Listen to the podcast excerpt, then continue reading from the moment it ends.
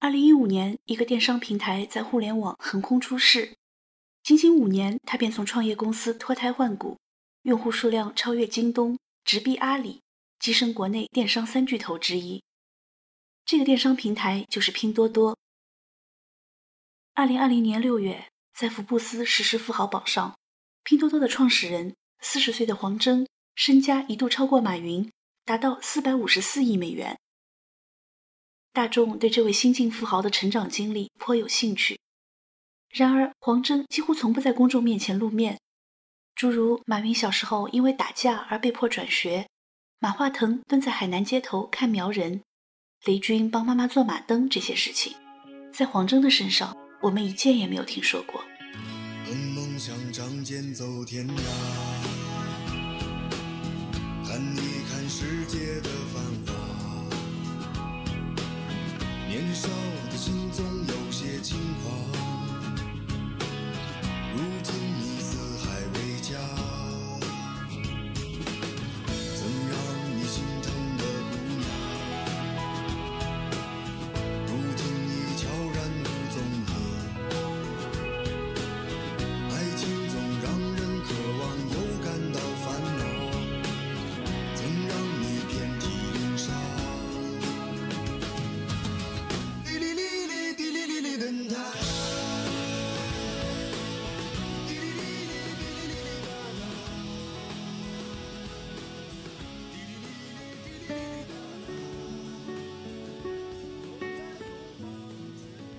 黄峥出生在杭州郊区，他的父母是初中文化，在工厂当普通工人。小时候，黄峥的家里谈不上贫穷，但比较拮据，他经常要穿人家小孩的旧衣服。我妈到现在都舍不得打车，她会觉得时间又不值钱，打车太浪费了。这个对我有很大影响，我脑子里一直记着我爸妈这样的普通家庭，他们是怎样思考的。怎样生活的？黄峥的学习成绩从小到大都是第一名。小学六年级的时候，他因为参加数学奥赛得了奖，被老师推荐报考杭州外国语学校。黄峥的心里有些别扭，因为这听起来是个外语学校，而他从小的梦想是当科学家。黄峥更希望能上一个数理化强校。然而进了杭州外国语学校，他才知道这所学校有多牛。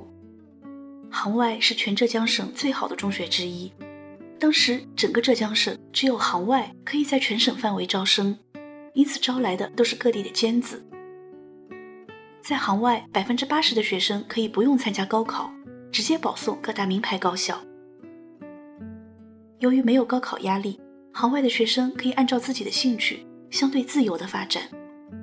而且，相较于其他中学，行外的学生受到西方文化的影响更早，程度也更深。在行外学习六年后，黄峥被直接保送进了浙江大学混合班。混合班的学生是浙大从每年的保送生和高考分数最高的学生当中，经过专门的选拔考试优选出来的尖子。对普通浙大学生而言，混合班的同学都是被仰望的学神。在混合班，黄峥先是学习了两年理工科的基础课程。大三时，他选择了计算机专业，进入到时任浙大校长、中国工程院院士潘云鹤主持的实验室里，学习数据挖掘和人工智能。黄峥既刻苦又聪明，加上两位院士级导师的辅导，他的计算机水平突飞猛进。我在上学时就意识到几个事：一是。寒门出贵子是小概率事件，大部分的富二代，尤其是官二代都非常优秀。二是平凡人可以用田忌赛马的思维，在整体资源劣势的情况下，创造局部优势，进而有机会获得整个战役的胜利。第三，钱是工具，不是目的。黄峥还认为，过度追求完美其实是一种苛责。凡事不用追求太过圆满才能持久，精力也可以分散到其他值得耗费的地方。我在上学时有一个较大的遗憾，就是自己的目标导向太明确。从小到大，我都是学校的第一名，在追求第一、努力做个好学生上浪费了过多时间，损失了逆反捣蛋的青春时光。后来才慢慢悟到“六十分万岁”是个好哲学。在大学里，除了刻苦学习，黄峥的课余时间也过得很丰富。他当上了学生会副主席。据他的师弟说，他的学生工作干得还很不错。此外，黄峥还参加了梅尔顿基金会项目。这个基金会每年从德国、印度、美国、智利和中国五所大学里各挑选五名学生，给这些学生提供免费的电脑和上网条件。并且每年轮流在各个成员国组织为期十天的年会。要知道，那是上世纪末，互联网才刚刚兴起。得益于梅尔顿基金会项目，黄峥在1998年就拥有了使用电脑和上网的良好条件，也因此结交了一批跨国好友。我深刻的意识到，世界上不同的人种、不同的文化间是如此的不同，他们的出发点、思考问题的方式。和做事情的方式，是我之前完全不知道，也很难想象的。在大学里，业余时间，黄峥还喜欢在某个技术论坛发表一些心得，渐渐的在圈内有了点小名气。有天，他正在浙大玉泉宿舍上网，有个陌生人加他的 MSN，自称是网易的丁磊，想和他探讨一些技术问题。那时，丁磊的名字在中国的互联网领域已是如雷贯耳。黄峥还以为对方是骗子，聊了一会儿才知道，真的是网易的创始人丁磊。那个技术问题解决以后，丁磊和黄峥仍然保持着交往。后来黄峥去美国留学，丁磊还热心的介绍自己的朋友给他认识。二零零二年，黄峥从浙大的计算机系毕业，考入美国威斯康星大学的麦迪逊分校，攻读计算机专业的硕士学位。这里有个小细节，在那几年浙大出国留学的人中流传甚广。当时中国学生在美国 GRE 考试中成绩太好，以至于美国一些学校怀疑 GRE 考满分的中国学生有问题。而黄峥呢，他竟然可以精确的控制自己的 GRE 成绩，使之保持在既能被美国学校录取，又不会引起怀疑的分数。黄峥到美国后。去见了丁磊介绍给他的朋友段永平。段永平当然是个牛人，小霸王和步步高这两个知名品牌都是由他创立的。上世纪末，段永平被亚洲周刊评为亚洲二十位商业与金融界千禧年行业领袖之一。在一次采访里，记者问段永平，他连续成功的秘诀是什么？段永平回答了两个字：本分。两千年以后。段永平的公司已经运行的很好，管理上也不用他管了，于是他便潇洒的退居幕后，跑到美国开始琢磨如何在投资领域有所斩获。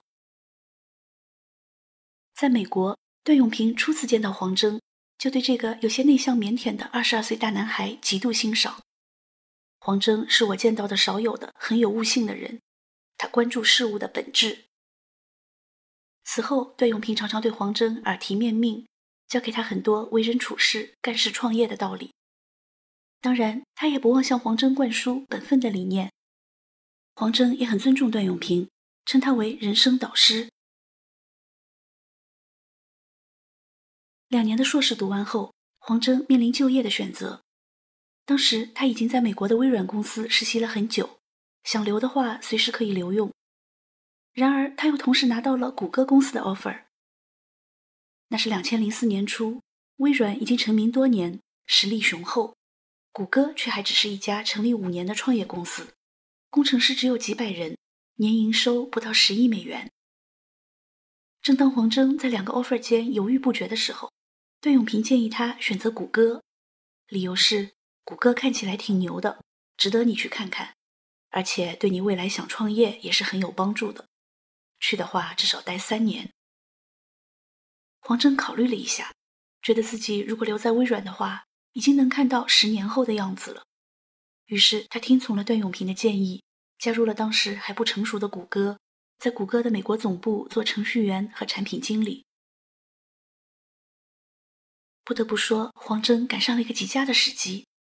他加盟谷歌的时候，正值谷歌开始超高速发展，黄峥才入职没半年，谷歌就上市了，他的工资因此涨了很多，期权更是一笔巨款，这让黄峥有一种天上掉馅饼的感觉。在谷歌工作时，黄峥住的离段永平很近，常常会帮段永平做一些投资的事情。当时，段永平已经深受巴菲特的影响，开始形成价值投资的理念。二零零六年。段永平用六十二万美元的价格拍得了巴菲特午餐，按约定他可以带一位同行者，他带了黄峥。日后黄峥回忆，我发现巴菲特讲的东西都特别简单，连我母亲都听得懂。这顿饭最大的意义可能是让我意识到了简单和常识的力量。生活中的常识其实显而易见，但我们往往被心中固有的偏见所蒙蔽，大部分人都 overthink。在美国总部工作了三年后，资深工程师黄峥作为第一批成员回到北京，参与谷歌中国分部的筹建。当时的谷歌已经开始有大公司病，从美国总部到中国市场，流程冗长，反应迟钝，这让黄峥不胜其烦。那时候的黄峥已经不差钱，闲暇时他开始思考人生的意义。他得出结论：人活着最重要的事情。是追求自身的幸福。对黄峥而言，创业能为他带来深层次的幸福感。放眼当时的中国商业形态，有的循环是劣币驱逐良币。黄峥希望能够做一些有社会价值的事情，一定程度上促进良币驱逐劣币的发生。一番思考之后，黄峥把手里的期权全都变现，从谷歌辞职了。你飞到城市另一边，你飞了好远好远，飞过了灰色的地平线，飞过了白天黑夜。你飞到城市另一边，你飞了好远好远，飞过了蓝色的海岸线。飞过我们的昨天，你呀，你是自在如风的少年，飞在天地间，比梦还遥远。你呀，你。飞过了流转的时间，归来的时候，是否还有青春的容颜？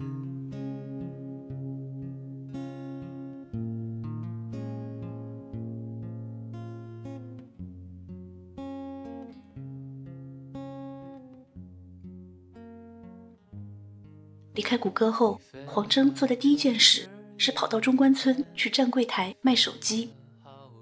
当然，黄峥卖手机肯定不是为了赚这点小钱，真正的目的是想做一个电商网站。他是为了搞清楚手机是怎么售卖的，顾客都关注哪些问题，于是才跑去做卧底。此后没多久，黄峥成立了欧酷网。这是黄峥的第一次创业，段永平大力支持。段永平不仅让自己的步步高公司出资入股。还在初期提供大量的步步高产品放到欧酷网售卖。段永平教给我一个商业常识，就是价格一定会波动，但只要你的价值提升，最终价格会和价值接近。这个常识让你安心于增加企业的内生价值，不会过多在意资本市场的价格波动，有足够的勇气和定力去按照常识和理性做事，而不被外界干扰。段永平还教我要胸无大志，他说：“快就是慢，慢就是快，要用平常心来做事，做好当前的事。”黄峥把段永平一直向他灌输的本分的理念移植到了欧酷。黄峥要求公司专注于为消费者创造价值，且总是出于善意，不作恶。发展三年后，欧酷网已经成为手机和电子教育品类。排名前三的电商网站，年营收达六百多万元。对于初创公司来说，这是很不错的成绩了。然而出人意料的是，就在欧酷蒸蒸日上的时候，黄峥竟然把它卖了。原来那时的电子品类电商领域，京东已是当仁不让的老大。黄峥和刘强东见过几次，知道刘强东的能力，他觉得自己在这行干不过老刘。如果让欧酷和京东正面竞争，必然处于不利地位。如果我不能赢得战争，我就不应该打。一定程度上讲，我跟他是两代人，我需要用自己的身家性命跟他拼吗？没必要。二零零九年，黄峥带领原欧酷网的核心团队，成立了一家新的公司，取名乐奇。和之前欧酷售卖电子产品不同，乐奇从事的是电商的代运营业务。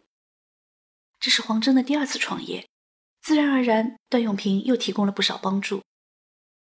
对于乐奇，黄峥继续把本分的价值观放在企业文化的核心位置。当时有一个大客户。向黄峥索要回扣，不给的话就终止合作。这个客户的业务占乐奇总销售额的百分之六十，如果黄峥拒绝的话，乐奇的半壁江山就垮了。黄峥思考后，坚决的拒绝了客户的要求，咬牙承受了百分之六十的营业额损失。他说，在那种情况下，你都不行贿，大家就会意识到你是来真的，这样你就省掉了很多后续成本。就像打完一场仗，一定程度上维持了多年的稳定。仅仅用了半年，乐奇就发展成当时淘宝系统最大的分销商，代运营的品类向母婴类产品集中，如纸尿裤、奶粉等。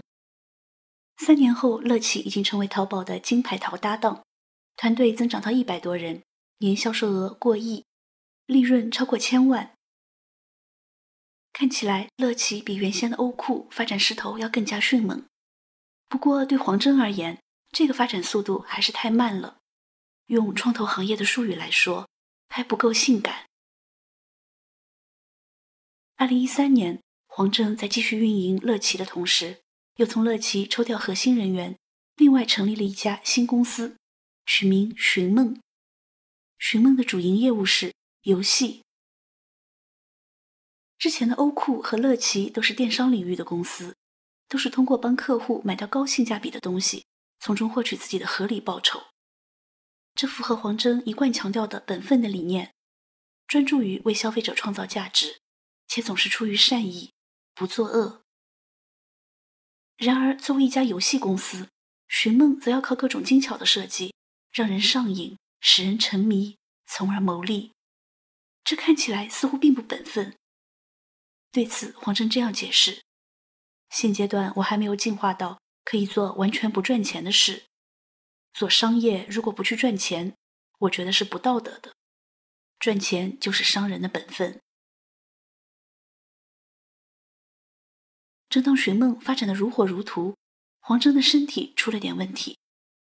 在一次乘飞机之后，他感觉耳朵极度不适，一查原来患了严重的中耳炎。那段时间，他耳鸣很厉害，几乎无法工作，晚上睡觉都成了难题，只好回家休养。这一休养就是整整九个月。在家养病的时候，黄峥每天玩手机，他发现了一个现象：人们每天花在微信、QQ 等社交 App 上的时间很长，然而由这些社交 App 达成的电商销售额却很少。黄峥觉得这里面大有文章可做。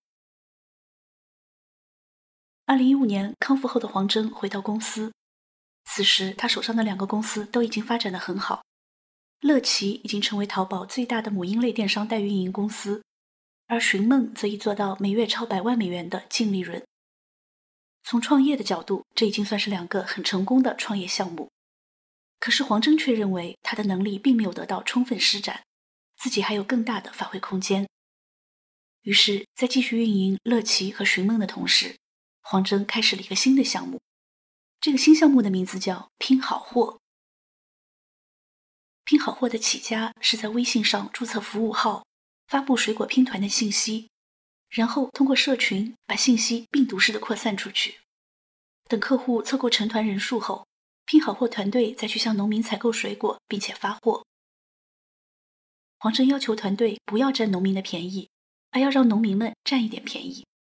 对此，黄峥这样说：“本分就是不越界，可以吃点亏，愿意占你便宜的人越多，合作伙伴就越多。”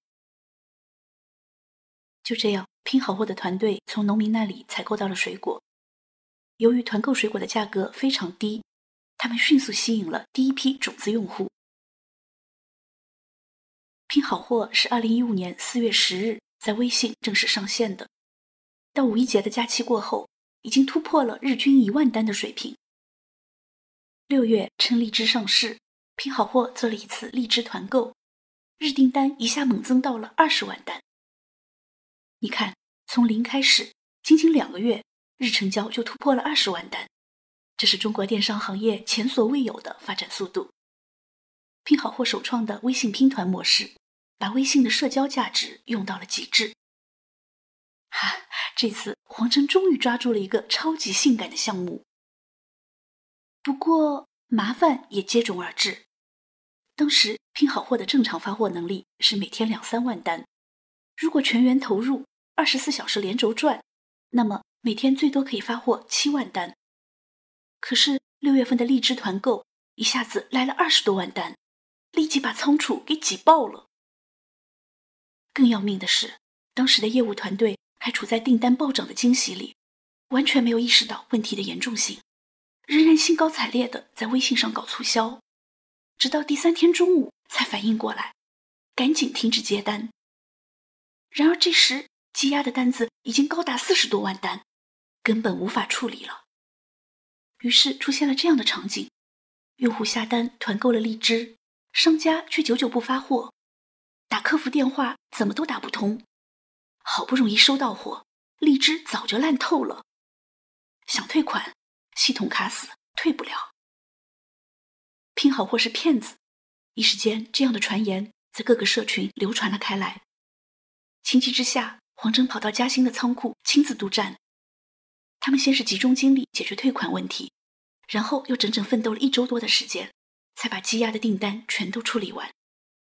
订单处理完毕后，黄峥带着团队在仓库里一边蹲着吃盒饭，一边开总结会。经过这次教训，黄峥开始大力加强后台运转能力的建设。随后，拼好货的运行越来越完善，几个月后，活跃用户数突破千万。是的，我看见到处是阳光，快乐在城市上空飘扬新世纪来的像梦一样，让我暖洋洋。你的老怀表还在转吗？你的旧皮鞋还能穿吗？这有一支未来牌香烟，想尝尝吗？哦，明天一早。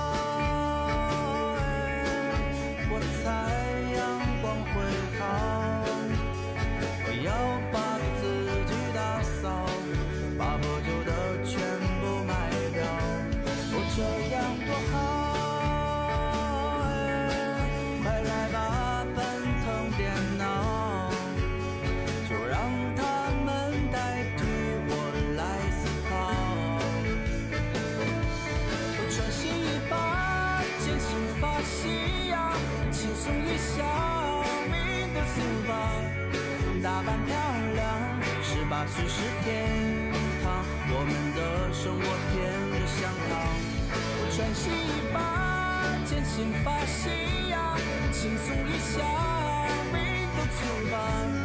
以后的路不再会有痛苦，我们的未来该有多酷？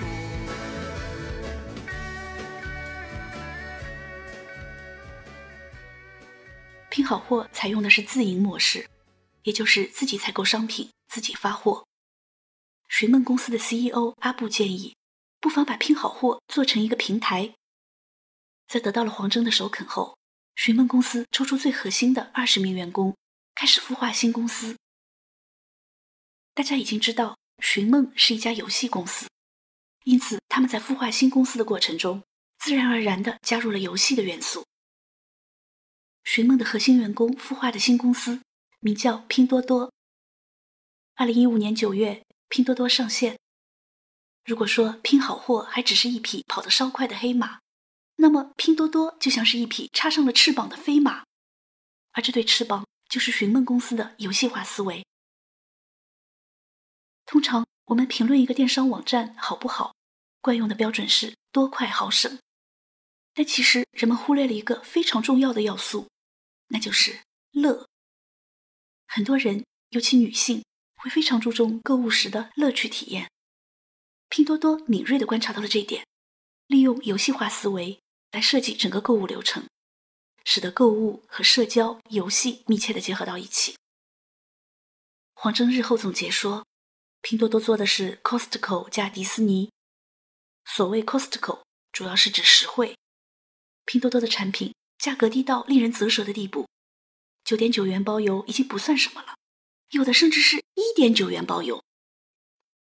所谓迪士尼，主要是指好玩。早期的拼多多用户基本都不是怀着明确的购物目的去的，他们只是本着玩游戏或者占便宜的心态，参与了朋友发起的团购、抽奖、抢红包、砍一刀等活动，不知不觉变成了拼多多的用户。就这样，经过游戏化的巧妙构思。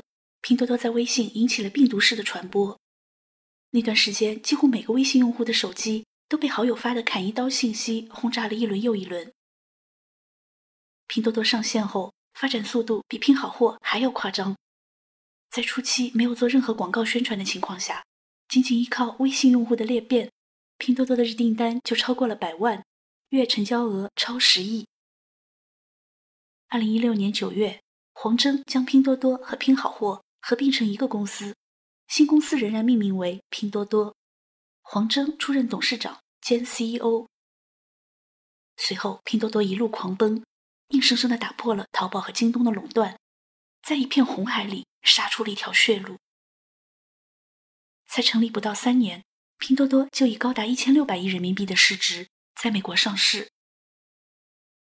拼多多和淘宝的模式有本质不同，淘宝是人找货。也就是把货物陈列在货架上，用户自己搜索想要的货品，然后下单。拼多多则是货找人，先通过拼团了解用户的个性和需求，再把商品主动推送到用户面前。拼多多和淘宝是错位竞争，争夺的是同一批用户的不同场景，错位才会成长得更快。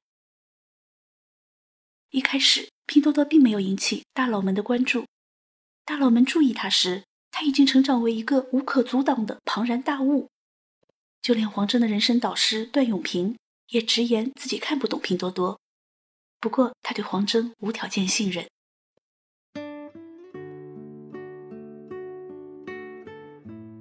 值得一提的是，拼多多的迅速崛起也有运气的帮忙。二零一四年，微信推出了微信红包；二零一五年，又联合央视春晚。搞了摇一摇红包活动，于是几亿中国人的微信里有了零钱。可是大家发现，微信里的这些零钱没地方花。二零一五年，拼多多上线，它的出现恰逢其时，大家微信红包里的零钱有了用武之地。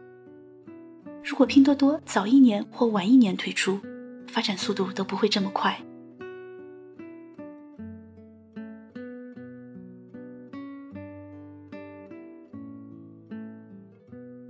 在中国的互联网公司中，协同、开放、放权等词汇出现的频率非常高，但是拼多多的内部文化却相对封闭。黄峥说：“大企业容易陷入内耗，最大的问题是试图越界，比如市场部要和品牌部抢预算，程序员要和产品经理内斗，甚至不同产品之间还要为争夺资源流量互相攻伐。”对此，黄峥提出要本分，他要求员工不要去盯着别人，而应看着自己的本职。要求员工首先求责于己，不赚人便宜。黄峥觉得，不对自己能力圈以外的事物过多关注，才能更加专注，对事物的评判也会更加客观。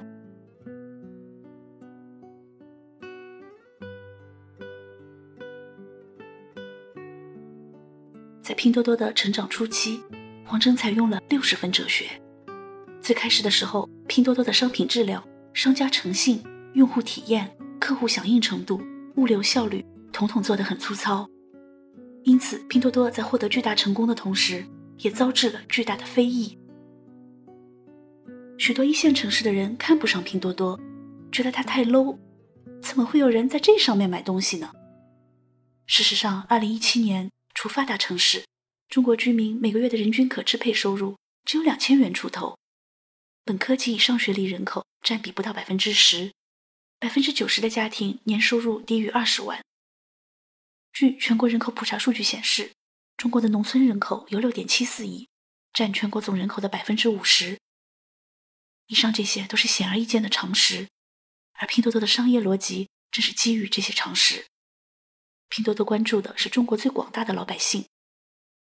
黄峥说，拼多多的核心竞争力。是住在北京五环内的人群理解不了的。黄峥还说，传统公司采用一二三线来划分人，而拼多多满足的是一个人的很多面。有一部分人就是追求性价比，他们会买一个爱马仕的包，也会用九点九元买一箱芒果。比如我妈，她现在已经是一个有钱的妈妈，带她出去买菜、买纸巾，还是会在乎一两块钱的差异。实惠这件事。其实跟消费能力没有必然关系。拼多多的假货和山寨问题也一直受到诟病。为了尽快积累足够多的商户，早期的拼多多对商家的审核很宽松，这导致平台上的假货和山寨品泛滥。对于假货，黄峥后来花了大力气整治。一个典型例子是，二零一六年四月，拼多多在四万多个供应商里。发现几十家卖假货的供应商，于是冻结了他们的货款。这一举动导致一些商家的利益受损，他们堵住公司的门，不让我们员工进，还在办公区域打人、恐吓，甚至连黄峥都一度被人跟踪。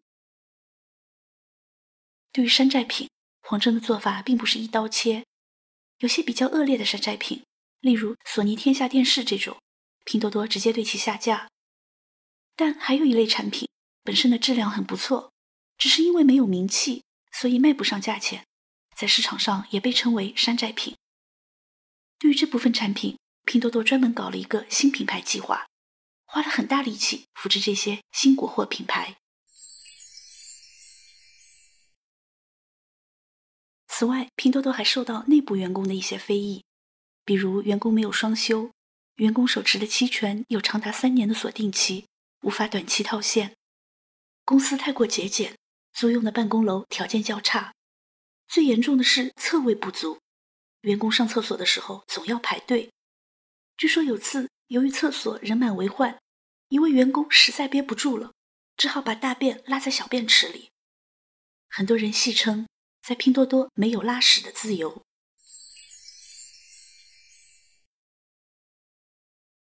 黄峥自述。自己在初中时就很喜欢看哲学书，关注“我思故我在”一类的形而上的问题。在他写的二零二零年的股东信里，黄峥几乎没有在讨论拼多多，而是洋洋洒洒的讲述疫情带给自己的哲学思考。病毒让人类意识到自己仅仅是这个世界里一个可忽略不计的组成部分而已。疫情之下，我们唯一能做的是停下手中的一切，等待时间的流逝。感受时间流过的痕迹。疫情期间，黄峥感到无比的谦卑和平静。